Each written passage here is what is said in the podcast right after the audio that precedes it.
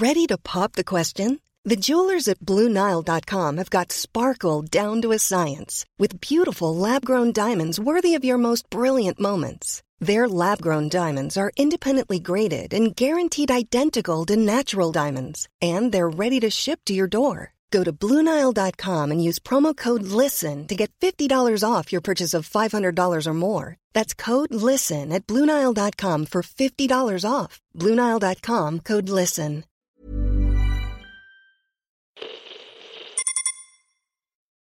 Estás cansada de hacer dietas, no has logrado alcanzar y mantener tu peso ideal, no estás pudiendo controlar los antojos o la ansiedad.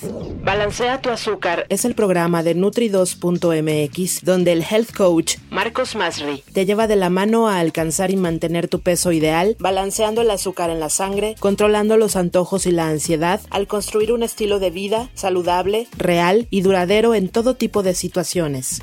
¿Te gustaría empezar de cero con Marcos? Entra a balanceatuazúcar.com para más información y obtén un 10% de descuento al ingresar el código DIXO. Te lo repito, 10% de descuento al ingresar el cupón DIXO en balanceatuazúcar.com.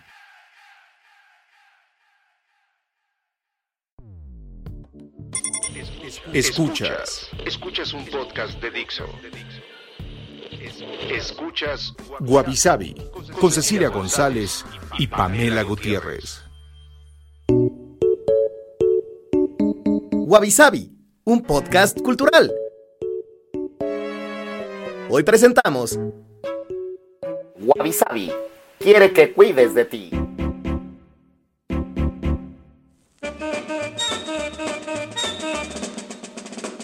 Hola, bienvenidos a un episodio más de Wabi Sabi. Yo soy Cecilia González. Y yo soy Pamela Gutiérrez. Y con este episodio vamos a terminar mayo y la serie de contenidos sobre salud mental durante el aislamiento por el coronavirus. En los podcasts anteriores que pueden encontrar en todas las plataformas, hemos hablado sobre la salud mental, qué es, de dónde proviene, un poco de su historia y tuvimos testimonios nacionales e internacionales de familiares y amigos que nos contaron un poco qué hicieron para cuidarse en este rubro a lo largo de la pandemia. Y para cerrar este mes eh, vamos a hablar de cuatro diferentes terapias que pueden usar ustedes si quieren ayudarse un poco en salud mental y de hecho vamos a hablar primero de una actividad que ha sido traducida como atención plena, plena conciencia, presencia mental, presencia plena, conciencia abierta. A mí siempre me ha sonado a mente llena, pero es mindfulness, ¿no? Como lo solemos decir. La palabra mindfulness es también una de las primeras traducciones que se hicieron de la palabra sati en pali, un idioma vernacular similar al sánscrito que se hablaba en la época en que el Buda comenzó a enseñar. Sati significa rememorar o recordar, puesto que recordar es precisamente traer al presente. En su concepción última, mindfulness busca la capacidad humana básica de poder estar en el presente y de recordarnos estar en el presente, es decir, constantemente estar volviendo al aquí y ahora.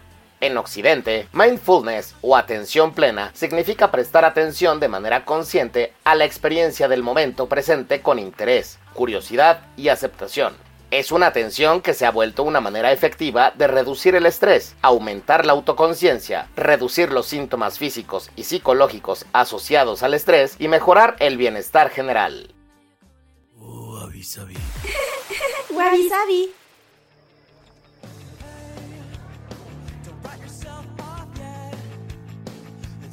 Justo como acabamos de escuchar en la cápsula, mindfulness significa mantener una conciencia momento a momento de nuestros pensamientos, sentimientos, sensaciones y del entorno. Esto a través de una visión gentil y de aprendizaje y no tanto de juicio. Una de las cosas importantes de mindfulness es como no querer tener tu mente en blanco, ¿no? Que de repente te dicen, no sé, que la meditación es poner tu mente en blanco y pues la mente nunca está en blanco, siempre tienes mil cosas volando y un poco el tema del mindfulness es pues dejar que todas esas cosas sigan volando, ¿no? O por ejemplo si estás intentando eh, meditar, respirar y que escuchas afuera que pasa una ambulancia, obviamente te va a distraer, ¿no? Y es normal, pero se trata de que no te moleste y que por eso ya te levantes y digas ah, ya no funcionó esta sesión, ¿no?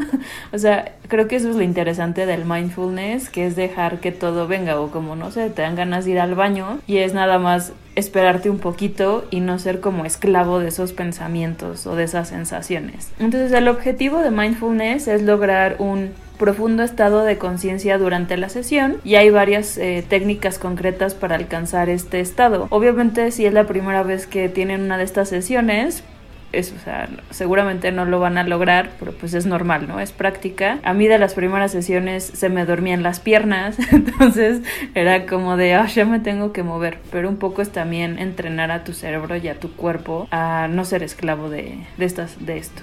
Entonces se trata de conseguir que la conciencia se relaje y no elaborar juicios de estas sensaciones, sentimientos o pensamientos y saber qué acontece en nuestro fuero interno en cada instante a través del control de como todos estos procesos de atención y es de como de atención y de acción por decirlo de, de algún modo. Eh, mindfulness consigue separar a la persona de sus pensamientos para que los puedas reconocer y poner en duda los patrones mentales que esto justamente es también lo interesante no es nada más las sensaciones físicas, sino a veces tenemos muchos pensamientos pues negativos, ¿no? O u obsesivos o que pues, no sé, nos están jugando mal y nos están frustrando en la vida diaria y un poco el punto de mindfulness es saber reconocerlos y que justamente son más bien ideas que vienen de la depresión o la ansiedad y no necesariamente de algo con sustento. En ese sentido, en mindfulness es importante darle el peso a la aquí y a la hora y ponerle atención total al presente porque es realmente lo que está sucediendo, ¿no? Eh, si nos clavamos en el pasado o en el futuro, como que justamente empezamos a tener pensamientos que no necesariamente nos van a llevar a ningún lado o nos van a ayudar. ¿no? Sí, e idealmente el mindfulness debería practicarse todos los días durante media hora al día. Hay gente que prefiere empezar en la mañana justo antes de despertarse para llegar relajado al trabajo o hay gente que lo hace antes de dormir para poder estar tranquilos y tener un sueño más profundo. Y realmente, si quieren ir empezando, hagan sesiones cortas, no digan, ah, sí, me voy a echar media hora de mindfulness al día, si no empiecen de 10 minutos en 10 minutos para ir aclimatando la mente, porque al final es un ejercicio y saben que uno no empieza a correr 10 kilómetros al día si no puedes aguantar ni uno. Entonces ir poquito a poquito para que así pues también vayas sintiendo poco a poco estas nuevas sensaciones y construyendo pues un estado de meditación, porque no a fuerza tienes que encontrar esta parte de iluminación divina donde pienses ya en blanco, pero que ya puedas estar muy bien concentrado sin estos distractores externos. Y bueno, hay que encontrar un, un lugar libre de ruidos, en el que nos sintamos cómodos, alejarse obviamente de cualquier distractor como computadoras, teléfonos, televisores y otros aparatos y sentarse en una posición cómoda para poder respirar adecuadamente. Muchos van a querer hacer la posición de flor de loto, pero si no están cómodos, realmente se pueden sentar como mejor les venga en gana, ¿no? Lo ideal es que, eso sí, que las vértebras deben permanecer en una posición recta, sujetando el peso del tórax, el cuello y la cabeza. Y bueno, las piernas y los brazos deben permanecer relajados, pero sin desestabilizar la línea de la columna. Entonces pueden sentarse realmente tranquilamente en una silla haciendo mindfulness. El chiste es que sí puedan respirar plenamente, haciendo pues muchas respiraciones hondas y lentas para poder irse relajando y concentrando. Y bueno, si son muy, muy, muy activos, ¿no?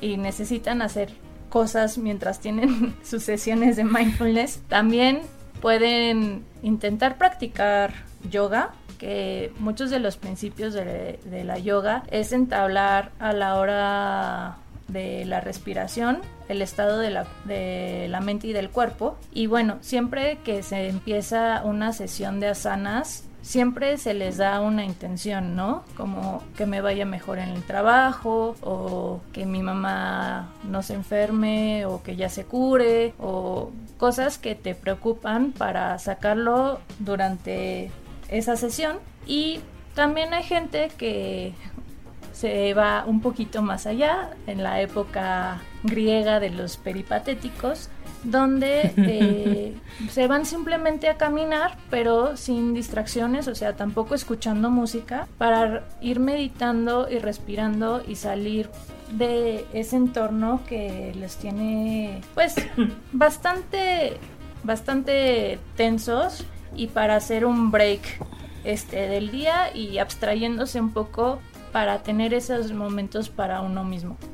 Sí, de hecho hay como varios estudios que dicen que caminar es una de las mejores soluciones, sobre todo para la ansiedad. A mí en lo personal es lo que más me funciona, caminar, pero también se trata de que encuentren pues su ritmo y el tipo de actividad física que les funciona. Hablando de experiencia personal, a mí me funcionan los ejercicios aeróbicos, o sea, como estar en la caminadora, la elíptica, caminar normal, pero hay personas que les funcionan más bien eh, actividades más como boxeo o un poco más de impacto, ¿no? Entonces también tienen que encontrar qué les funciona a ustedes. Pero una investigación publicada en la revista Journal of Internal Medicine, como es que no es diario, pero este, pues de, de medicina interna, digamos, eh, reveló que practicar media hora de mindfulness diaria alivia los síntomas de trastornos como la depresión o la ansiedad. Además, descubrieron que la meditación centrada que viene de la práctica budista de concentración en el presente sin juicios de valor, puede tener efectos positivos en la percepción del dolor. Eh, y aquí justamente hay varios artículos sobre por qué luego los monjes budistas se prendían fuego. Y era como este tema de que saben manejar el dolor de una manera pues diferente al común. Y no es que no sientan dolor, eh, sino que más bien no reaccionan ante él porque es una sensación que ya conocen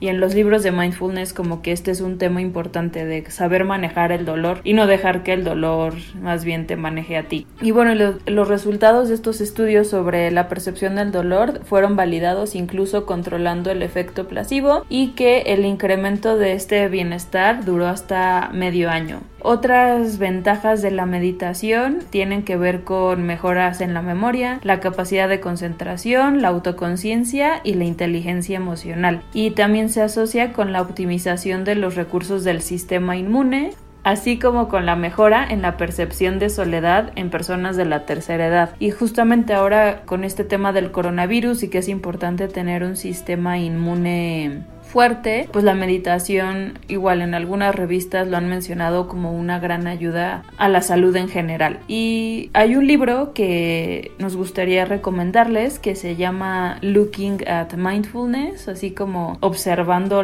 mindfulness de Christophe André. Y lo que está interesante es que toma 25 lecciones alrededor de mindfulness que tienen que ver desde qué significa, maneras de respirar, cómo poder, no sé, sobrellevar el dolor, pero explica estos aprendizajes con pinturas que son de Monet, de Rembrandt, o sea, de muchos artistas diferentes. Y lo que está interesante es que un poco analiza la pintura, entonces de repente hasta tiene cosas como de historia del arte, de cuándo se hizo esa pintura, ¿no? Que pues después de la guerra franco-prusiana y la pintura tiene que ver con la esperanza y te explica eso que tiene que ver con mindfulness. Entonces la verdad está muy bonito porque les va haciendo también zoom a todos los detalles y y te va contando para qué sirve mindfulness. Entonces es como una manera de aprender de las dos cosas, pero sin sentirlo, ya saben, como recetario de, de meditación, ¿no? Y algo interesante que también toca eh,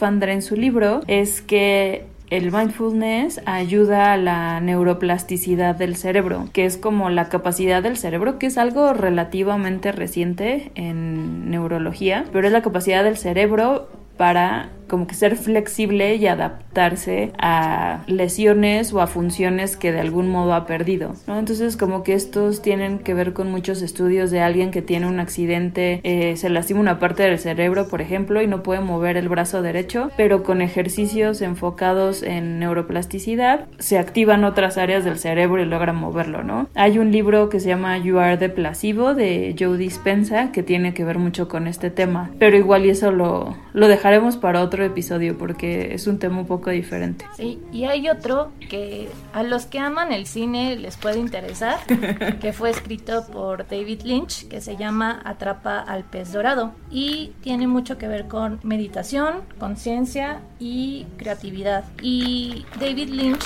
habla un poco en este camino de cómo se inició a meditar en la mañana todos los días, siguiendo los conocimientos de los Upanishads para mejorar la creatividad, mejorar también la acomodación de sus discursos para que todo tuviera muchísimo más sentido, porque puedes tener muchas ideas, pero luego expresarlas puede costar un poco. Y por ejemplo, hay muchas personas famosas en el mundo artístico que han leído este libro y que lo recomiendan porque sí les ha ayudado. Una de ellas, por ejemplo, me parece, es Natalia Lafourcade y muchos músicos, cineastas también los han estado, eh, lo han estado recomendando precisamente porque al final es un libro muy cortito, pero pues te ayuda a entender la importancia de la meditación, verle su practicidad y te anima a hacerla.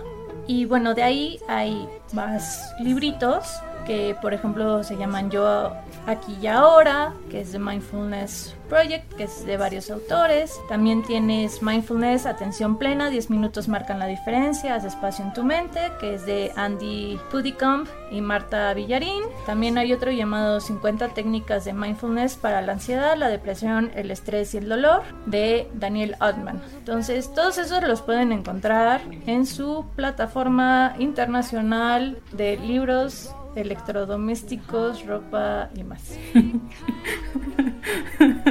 ok. o en alguna librería seguramente. También. Pero en estos tiempos de coronavirus que ya todos lo estamos teniendo que hacer digitalmente, en esa plataforma de la A a la Z con una sonrisita, lo pueden encontrar. Bueno, seguramente habrán librerías independientes que tienen también su sitio web y que estaría bueno que apoyaran, eh, que apoyáramos en esto, en estos momentos.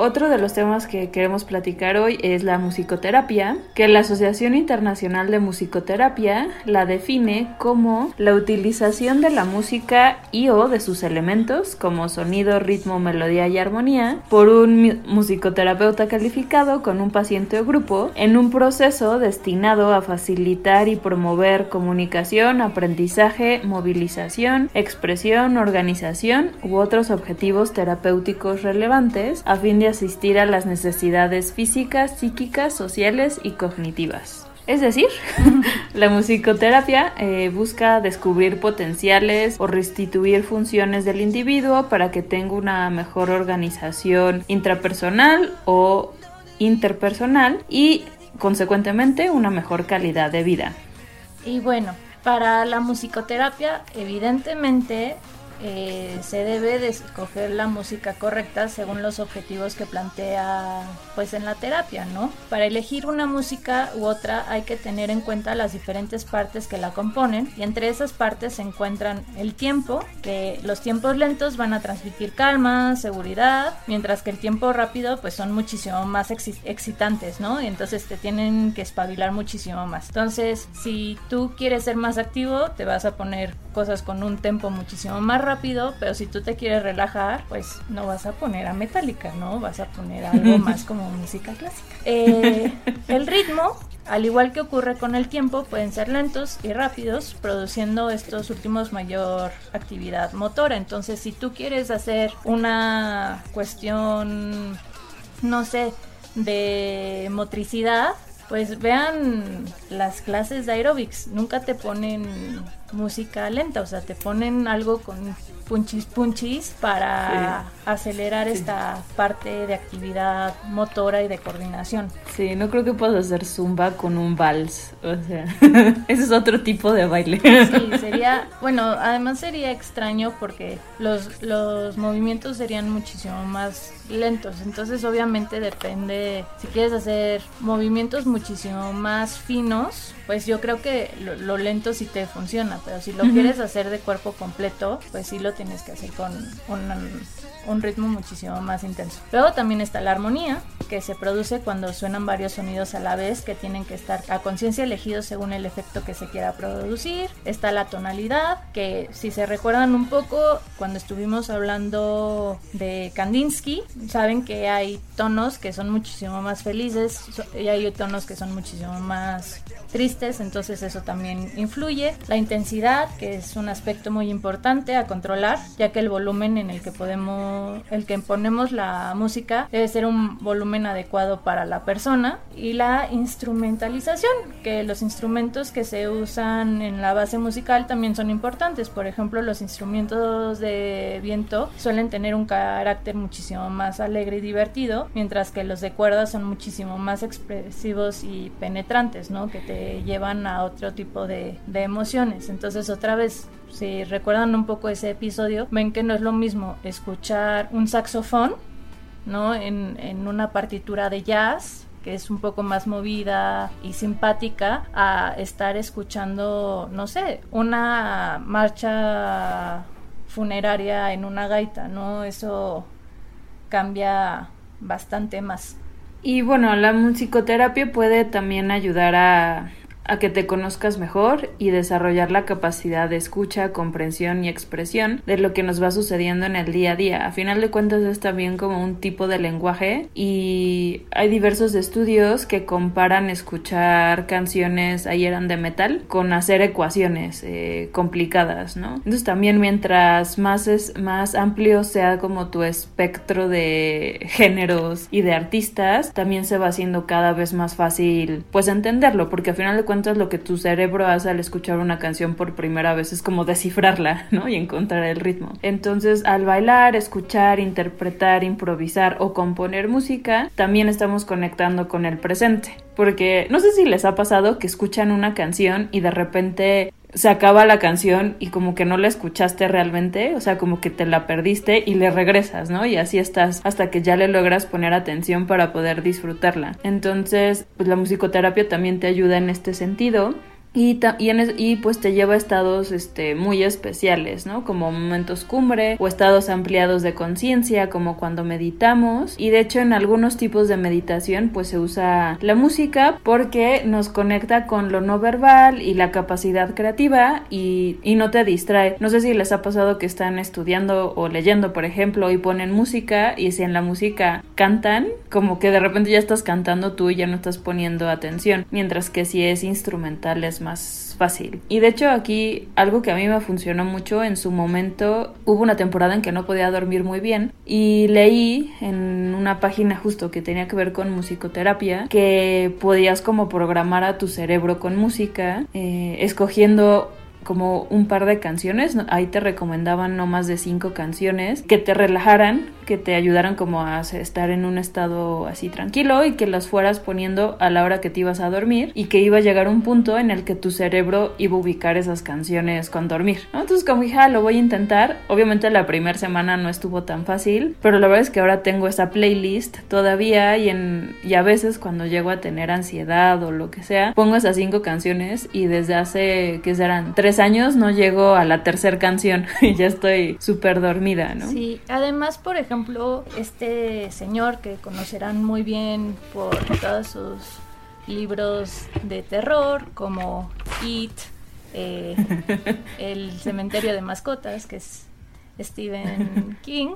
Él, por ejemplo, para concentrarse, escucha mucho metal. Entonces él sí necesita pues una batería poderosa y guitarrazos para ponerse en este mood de escribir sus novelas. Hay gente que también y se ha hecho un estudio que dicen que Mozart para la concentración es muchísimo mejor cuando tienes que estudiar o tienes que escribir algo, ¿no? O yo soy las que dice que la vida limpiando es muchísimo más feliz con Selena. Depende de cada quien, pero la música al final te hace descubrir muchos sentimientos, te anima y también te ayuda a concentrarte mejor en las labores. Entonces por eso hay música de todo tipo. Y algo que sí me gustaría decir es que hay que dejar de ser nazis de la música. A mí me choca un poco estas personas que critican si escuchan, no sé, RBD o si escuchan, qué sé yo, Britney Spears porque no está cool. O si escuchan black metal, o si escuchan, no sé, Slipknot o lo que sea, exacto. Yo les puedo decir que he estado en un concierto de metal, he ido a un concierto de reggaetón y a uno de K-pop, y en los tres fui muy feliz. Y no quiere decir que ya por escuchar una cosa ya tengas que también ningunear a las personas que escuchan música que no conoces o que, ¿no? Sí, y creo que también justo se trata de encontrar esas canciones que te ayudan a diferentes cosas, ya sea justo a concentrarte cuando quieres estudiar o a dormir o a sentirte bien, ¿no? Que también es creo que parte de la musicoterapia el tener tu playlist de canciones que te hacen sentir feliz, este, y ya, ¿no? Y que cuando las necesites tengas ahí la playlist a la mano. Y adelantándome un poquito, eh, justamente vamos a empezar a tener playlist en nuestra eh, cuenta de Spotify. Este, entonces estén pendiente ahí de redes sociales y vamos a poner canciones de diferentes temas, por ejemplo, de salud mental, eh, de sentirse bien, eh, pero también hacer un recuento de todas las que usamos para el mes de K-pop, bueno, y de cultura coreana. Sí, bueno, y de música y de todo, que sí tenemos un montón de listas para que no se pierdan y que si las quieren escuchar, pues las puedan apreciar. Y para que vean, o sea, lo importante de la música y cómo puede llegar a salvar vidas. Eh, si quieren, se pueden meter en YouTube y encontrarlo. Hay una asociación que se llama Music Save My Life, que ayuda a personas que tienen problemas de salud mental y o que se han tratado de suicidar y cuentan un poco como una canción de verdad fue la que le dio el sentido suficiente y la valentía suficiente para seguir adelante en la vida. Entonces es bastante hermoso, bueno, por lo menos para mí, ver cómo algo artístico de una persona que tal vez nunca conocerás hace, hace un lazo tan importante en ti que te regrese el sentido de la vida. O sea, a mí se me hace algo increíble, ya sea con la música, ahorita hablaremos de los libros, pero eh, como el arte puede salvar vidas. Y si les interesa más esta parte de musicoterapia, bueno, hay muchísimos cursos, los pueden buscar en internet. Y hay varios libros. Nosotros les recomendamos Fundamentos de Musicoterapia de Mariano Betés de Toro, eh, Musicoterapia, Iniciación, Técnicas y Ejercicios de Gabriel Pereira, pero Pereira con Y, y Musicoterapia en Psiquiatría de Serafina Poch Blasco. Otra terapia es la risoterapia, que justamente tiene que ver con la risa, porque esta es una manifestación de alegría y bienestar, y pues funciona como una descarga emocional que puede definirse como una reacción psicofisiológica. O sea, tienes que conectar tu mente con como todo tu cuerpo para poder reírte y de hecho mueves no sé cuántos músculos de la cara, o sea, un buen de músculos de la cara cuando te ríes. 48. Sí, o sea, es una cosa así que ni solo sonriendo no, no es lo mismo. Y bueno, la risoterapia es una técnica psicoterapéutica que busca generar beneficios mentales y emocionales a través de la risa y suele llevarse a cabo mediante actividades en grupo, que tienen el objetivo de que los participantes salgan de estas sesiones sintiéndose más positivos, optimistas y pues más satisfechos con sus vidas. Y que creo que a todos nos pasa después de ver algo muy gracioso, o sea, aunque sea el video más menso que se puedan imaginar. A mí ahora me pasó con los peluches que están girando en un ventilador y que les ponen la música de los voladores de Papantla. O sea, creo que estuve como media hora riéndome con eso. Y lo único es, eh, no se considera una terapia en forma porque no cura una enfermedad en sí, o sea, no es como que ya te ríes y ya no tienes, no sé, este apendicitis, por ejemplo, o lo que sea, pero sí tiene muchos beneficios psicológicos y bueno, y se han demostrado en diferentes estudios, ¿no? No es como que justo te quita la depresión o la ansiedad, pero sí te ayuda muchísimo a sobrellevar pues todos los síntomas y consecuencias. Y bueno, en primer lugar, la risa puede generar cambios fisiológicos directos en los sistemas musculoesqueléticos, cardiovascular, inmunológico y neuroendocrino, los cuales se asocian en un efecto beneficioso a corto o largo plazo. De hecho, dicen que donde más generas endorfinas, ¿no? Y eso ayuda a tu salud, es cuando das una buena risotada al día. Hay unos que dicen que es comer una manzana, hay otros que dicen que es beber un vaso de vino rojo y hay otros que es echar la carcajada al día. y además, esta puede conducir a estados emocionales más positivos, los cuales tendrían a su vez efectos beneficiosos directos sobre la salud o podrían pues contribuir a una percepción subjetiva de mejorar la salud y la calidad de vida. Y por otra parte, la risa puede optimizar las estrategias para combatir el estrés, la ansiedad, así como elevar la tolerancia al dolor subjetivo y finalmente puede aumentar las competencias sociales de un individuo, que en consecuencia se mostrará más cercano y con más satisfacción en las relaciones sociales. Y si se dan cuenta, pues muchas veces cuando haces un oso que te caes o te pasa algo doloroso, muchas veces ya la gente prefiere reírse que llorar, ¿no? Cuando alguien se asusta, yo soy de las que grito, pero me empieza a dar risa que me asusté. y luego, pues también es muy conocido que las personas que empiezan con algún chiste en alguna cuestión que no te sientas bien socialmente, sobre todo si eres introvertido, pues te ayuda un poco a, a romper el hielo. Entonces también la risa es un elemento interesante para amenizar, malpasártela en actos sociales a los que tal vez no quisieras participar, pero tienes que participar, ¿no?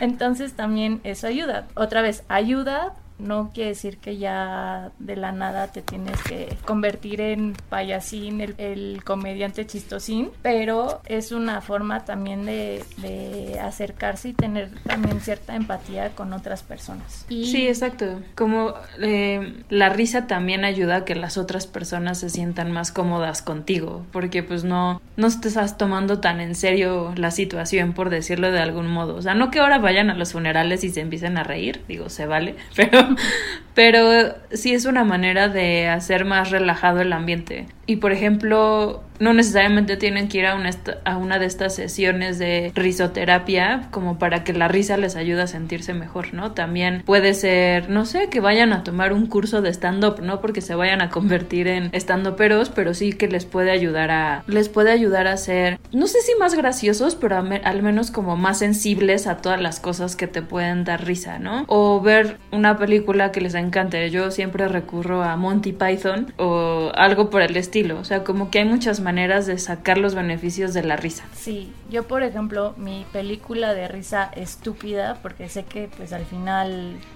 no trasciende en el intelecto, pero es Zulander. Entonces yo te puedo decir todos los diálogos, soy la más feliz viendo por vigésima tercera vez esa película, pero me hace muy feliz, me río y me al final me termino sintiendo mejor de lo que me sentía antes. Y si recuerdan, hay un personaje muy famoso que también pueden ver la película que se llama Patch Adams, que es este doctor que se dio cuenta que la medicina era muchísimo más efectiva eh, a través del sentido del humor. Y hay muchas asociaciones que buscan voluntarios que se vistan de payasos para ir a visitar enfermos en hospitales, para alegrarles el día, hacer pues tonterías, no algún truco de magia, caerse para que tengan una carcajada y pues que se sientan anímicamente mejor. Me río porque me gusta. Jane, no te rías o se pondrá peor. Esto es algo muy serio, niños. Sí, deben ustedes portarse muy serios. Tardamos en la última ocasión tres días en hacerlo bajar. El buen reír. ¡Qué jocoso es! Me encanta a mí. Río mejor cada vez. Si río así, más divertido estoy. No debes hacer Si río así, es cuando me río de mí. Ay, qué penoso es cuando me río de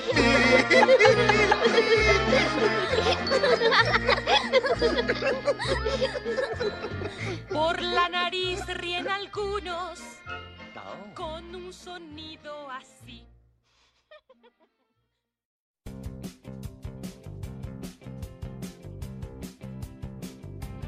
Para cerrar este episodio vamos a hablar de la biblioterapia, que esta asume que la lectura tiene propiedades para tratar de sanar a las personas ante diversos problemas, por ejemplo enfermedades mentales o trastornos emocionales. Esta disciplina trata de enfocar los problemas y darles una posible solución a través de lecturas recomendadas por expertos. Y un poco como con la risoterapia, no es una sustitución de la medicina tradicional, pero sí te ayuda a por un lado a distraer y abstraerse de la enfermedad y por otro sobre todo en estos como, como trastornos emocionales o preocupaciones eh, mentales puede ayudar a encontrar diferentes soluciones o poder ser como un poco más objetivos digamos no a la hora de, de evaluar el, el, problema. Y justamente eh, no se trata nada más de libros de autoayuda eh, no que estén mal si les gustan está buenísimo, pero no es la única como solución, ¿no? Porque a final de cuentas los libros de autoayuda terminan siendo muchas veces como recetas, ¿no? Y un poco la idea de estos libros es que te lleven más bien como a un a, a la creatividad o como a la imaginación y,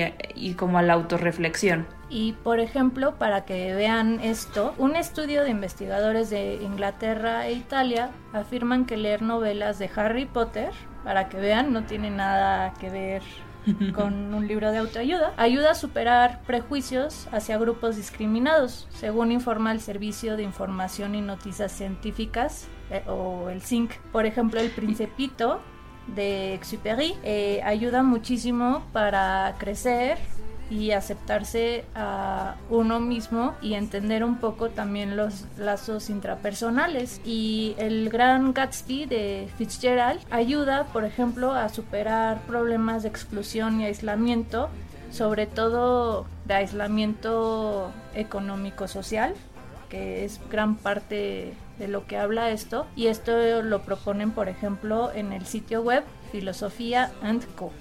Sí, de hecho hay varios estudios que relacionan la lectura de ficción con mayor empatía y en el caso de Harry Potter hubo un estudio con niños en el que les preguntaban eh, por quién iban a votar en las últimas elecciones en Estados Unidos y si habían leído Harry Potter era no me acuerdo, pero como el doble de probable que no votaran por Donald Trump, ¿no? Porque bueno, justamente estaba con este discurso de discriminación a minorías, que es un tema muy relevante justamente en, en Harry Potter. Sí, bueno, importante también en, en Estados Unidos. Exacto.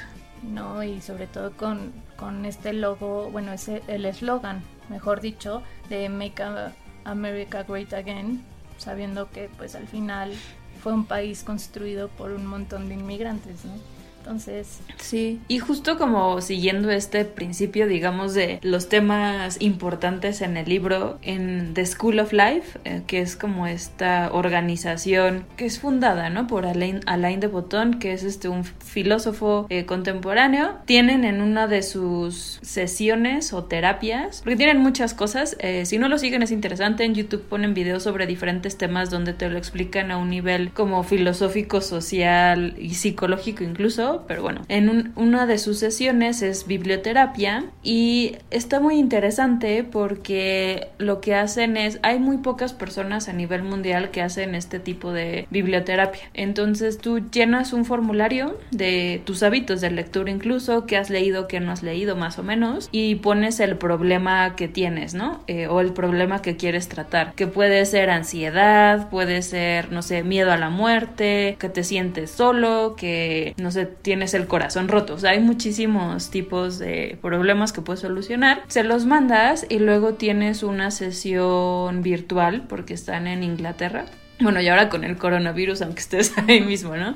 Pero la sesión es este, virtual, como de una hora, y te ayudan, pero a través de ficciones y solamente de novelas, nada de justamente de libros de autoayuda o ni siquiera de filosofía tal cual, solo es ficción. Es este, y bueno, cuesta 100 libras y lo puedes hacer desde donde sea. Eh, lo que también está padre es, si no quieren pagar por la sesión, tienen un libro. Quienes dan esta, estas sesiones son Ella Bertuz y Susan Elderkin, que se llama The Novel Cure o como la cura novela. de novela, ajá, novelada. Eh, y que es una enciclopedia como de todo tipo de, de problemas y te viene la recomendación de qué libro puedes leer este para superarlo. En algunos solamente viene un libro, en otros hasta hay la lista de top 10 libros, no sé, para cuando quieres llorar, ¿no? Y cosas por el estilo. Entonces hay desde justamente temas como de ansiedad y cosas así, hasta otro de un problema que era eh, que no puedes encontrar un café decente, ¿no? Entonces como que, o sea, está simpático, encuentras ahí cosas random, por ejemplo, en alcoholismo viene de Shining, ¿no? Este, bueno, el resplandor. Entonces, y lo que está padre es que en la enciclopedia también te cuento un poco de qué trata el libro y pues si tienes varias opciones, pues puedes elegir según esto. Yo la verdad so- soy súper fanática de, de este libro y a cada rato me gusta estar revisando qué, qué puedo curar. Entonces, si ustedes tienen alguna duda, con toda la confianza, pueden escribirnos en las redes sociales así de, Pam, tengo mucha ansiedad porque siempre tengo que andar con el chisme, ¿no? Entonces ahí vamos a buscar qué libro es recomendable para que no te conviertas en una chismosa. Exactamente. Porque eso también está en, en esa enciclopedia. Sí, que también está divertido cuando digamos que la moraleja no es tan obvia, ¿no? Como en la ficción, que es un poco más un proceso tú de reflexión y esto. Pero bueno, existen otras terapias y métodos. Por ejemplo, el uso de drogas psicodélicas como hongos y LSD para resetar el cerebro y curar enfermedades mentales. El tema de la neuroplasticidad, que ya lo mencionamos. Si les interesa este, este tema de las drogas psicodélicas, hay un libro de How to Change Your Mind de Michael Pollan. Pero pues más bien lo importante es, eh, bueno, además de que no queremos hacer un episodio larguísimo, es más bien un tema de que ustedes encuentren qué cosas les funcionan mejor, ¿no? Como decíamos, cada, cada persona vive las enfermedades mentales o los trastornos mentales de una manera y lo soluciona de una manera muy particular. Y lo que sí está interesante, hay un libro que se llama The Happiness Project de Gretchen Rubin y ella lo que hizo fue, bueno, está centrado más en este tema de la felicidad, pero a final de cuentas tiene que ver mucho con salud mental y ella lo que hizo fue todo un año estuvo probando como diferentes eh, soluciones o métodos que le recomendaban, ¿no? Entonces de repente era un mes, porque lo hace por meses, ¿no? Entonces un mes era de arreglar sus cosas, imagínense como de maricondo, ¿no? Otro mes se trataba de gratitud, entonces como que todo tenía un diario de gratitud. Otro mes tenía que ver con yoga o algo por el estilo. Entonces si quieren buscar diferentes soluciones y no saben por dónde empezar, ese es un buen libro porque trae diferentes cosas que les pueden ah, ayudar y sobre todo pensando en, en lo que se viene después del coronavirus, ¿no? Y que Andrew Solomon, que ya lo mencionamos en, en el primer episodio, él lo que dice es que él cree que las personas van a salir de todo este tema con mentes, por decirlo de algún modo, eh, dañadas o como no tan saludables eh, y que bueno, y, y, que esto es preocupante en especial porque sobre todo el estar deprimido afecta también tu sistema inmune que eso es lo que realmente te va a ayudar a que si te da coronavirus no te vaya tan mal, ¿no? Entonces, como que es importante también cuidar esta parte. Sí, y bueno, ya para terminar, queremos agradecer a la gente que hizo posible esta serie de episodios, a todos los amigos que participaron, a toda la familia que también participó, a la gente que los ha estado escuchando, también a Vero, que nos ha estado ayudando también a la distancia a editar. Y les recordamos que si se sienten mal y quieren ayuda, pueden llamar también a las siguientes líneas de apoyo a la salud mental, que está la línea de la UNAM, que es 55 50 25 08 55, Locatel que también da ayuda a cuestiones mentales, que es 55, 56, 58, 11, 11, y Saptel, que pertenece a la Cruz Roja, que tiene dos líneas, 55, 52, 59, 81, 21 o el 01800 472 78 35 y bueno, sobra decirlo que si tienen dudas, si se clavaron un poco con qué libro me recomendarían, si tengo miedo a crecer o si estoy nerviosa porque no me quedan ya los zapatos o cosas así.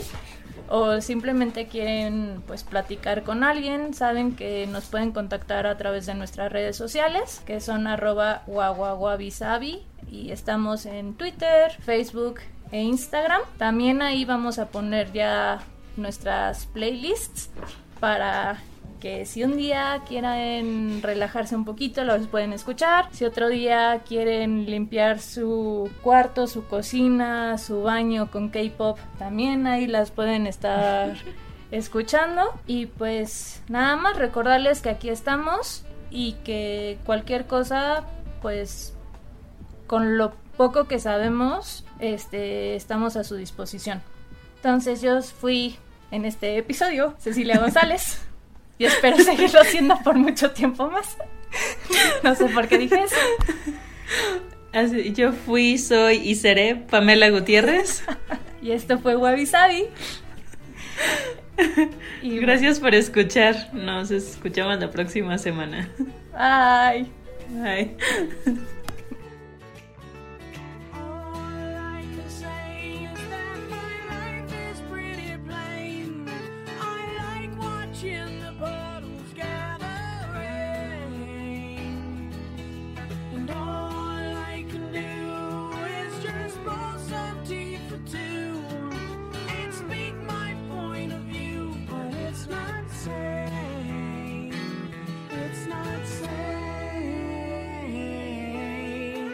Just want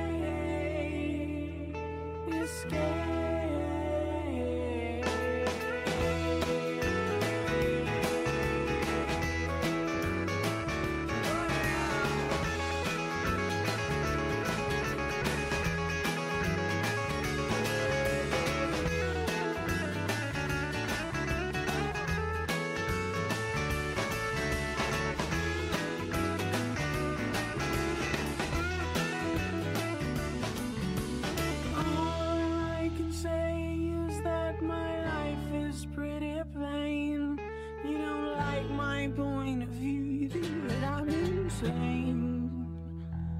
It's not sane. It's not sane.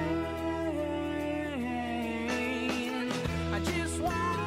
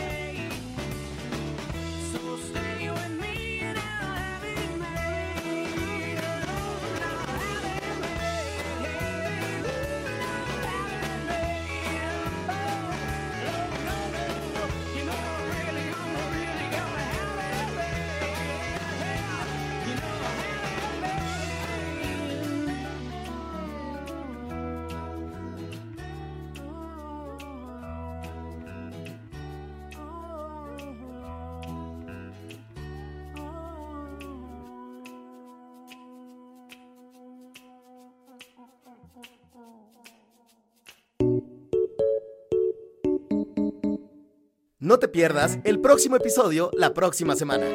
Esto es Wabi Sabi.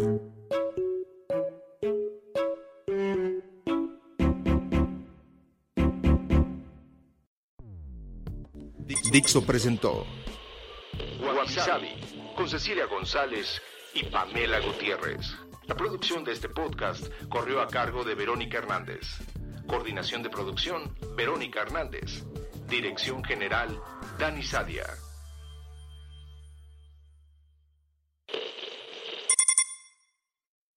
¿Estás cansada de hacer dietas? ¿No has logrado alcanzar y mantener tu peso ideal? ¿No estás pudiendo controlar los antojos o la ansiedad? Balancea tu azúcar es el programa de Nutri2.mx donde el health coach Marcos Masri te lleva de la mano a alcanzar y mantener tu peso ideal, balanceando el azúcar en la sangre, controlando los antojos y la ansiedad, al construir un estilo de vida saludable, real y duradero en todo tipo de situaciones. ¿Te gustaría empezar de cero con Marcos? Entra a balanceatuazúcar.com para más información y obtén un 10% de descuento al ingresar el código DIXO. Te lo repito, 10% de descuento al ingresar el cupón DIXO en balanceatuazúcar.com.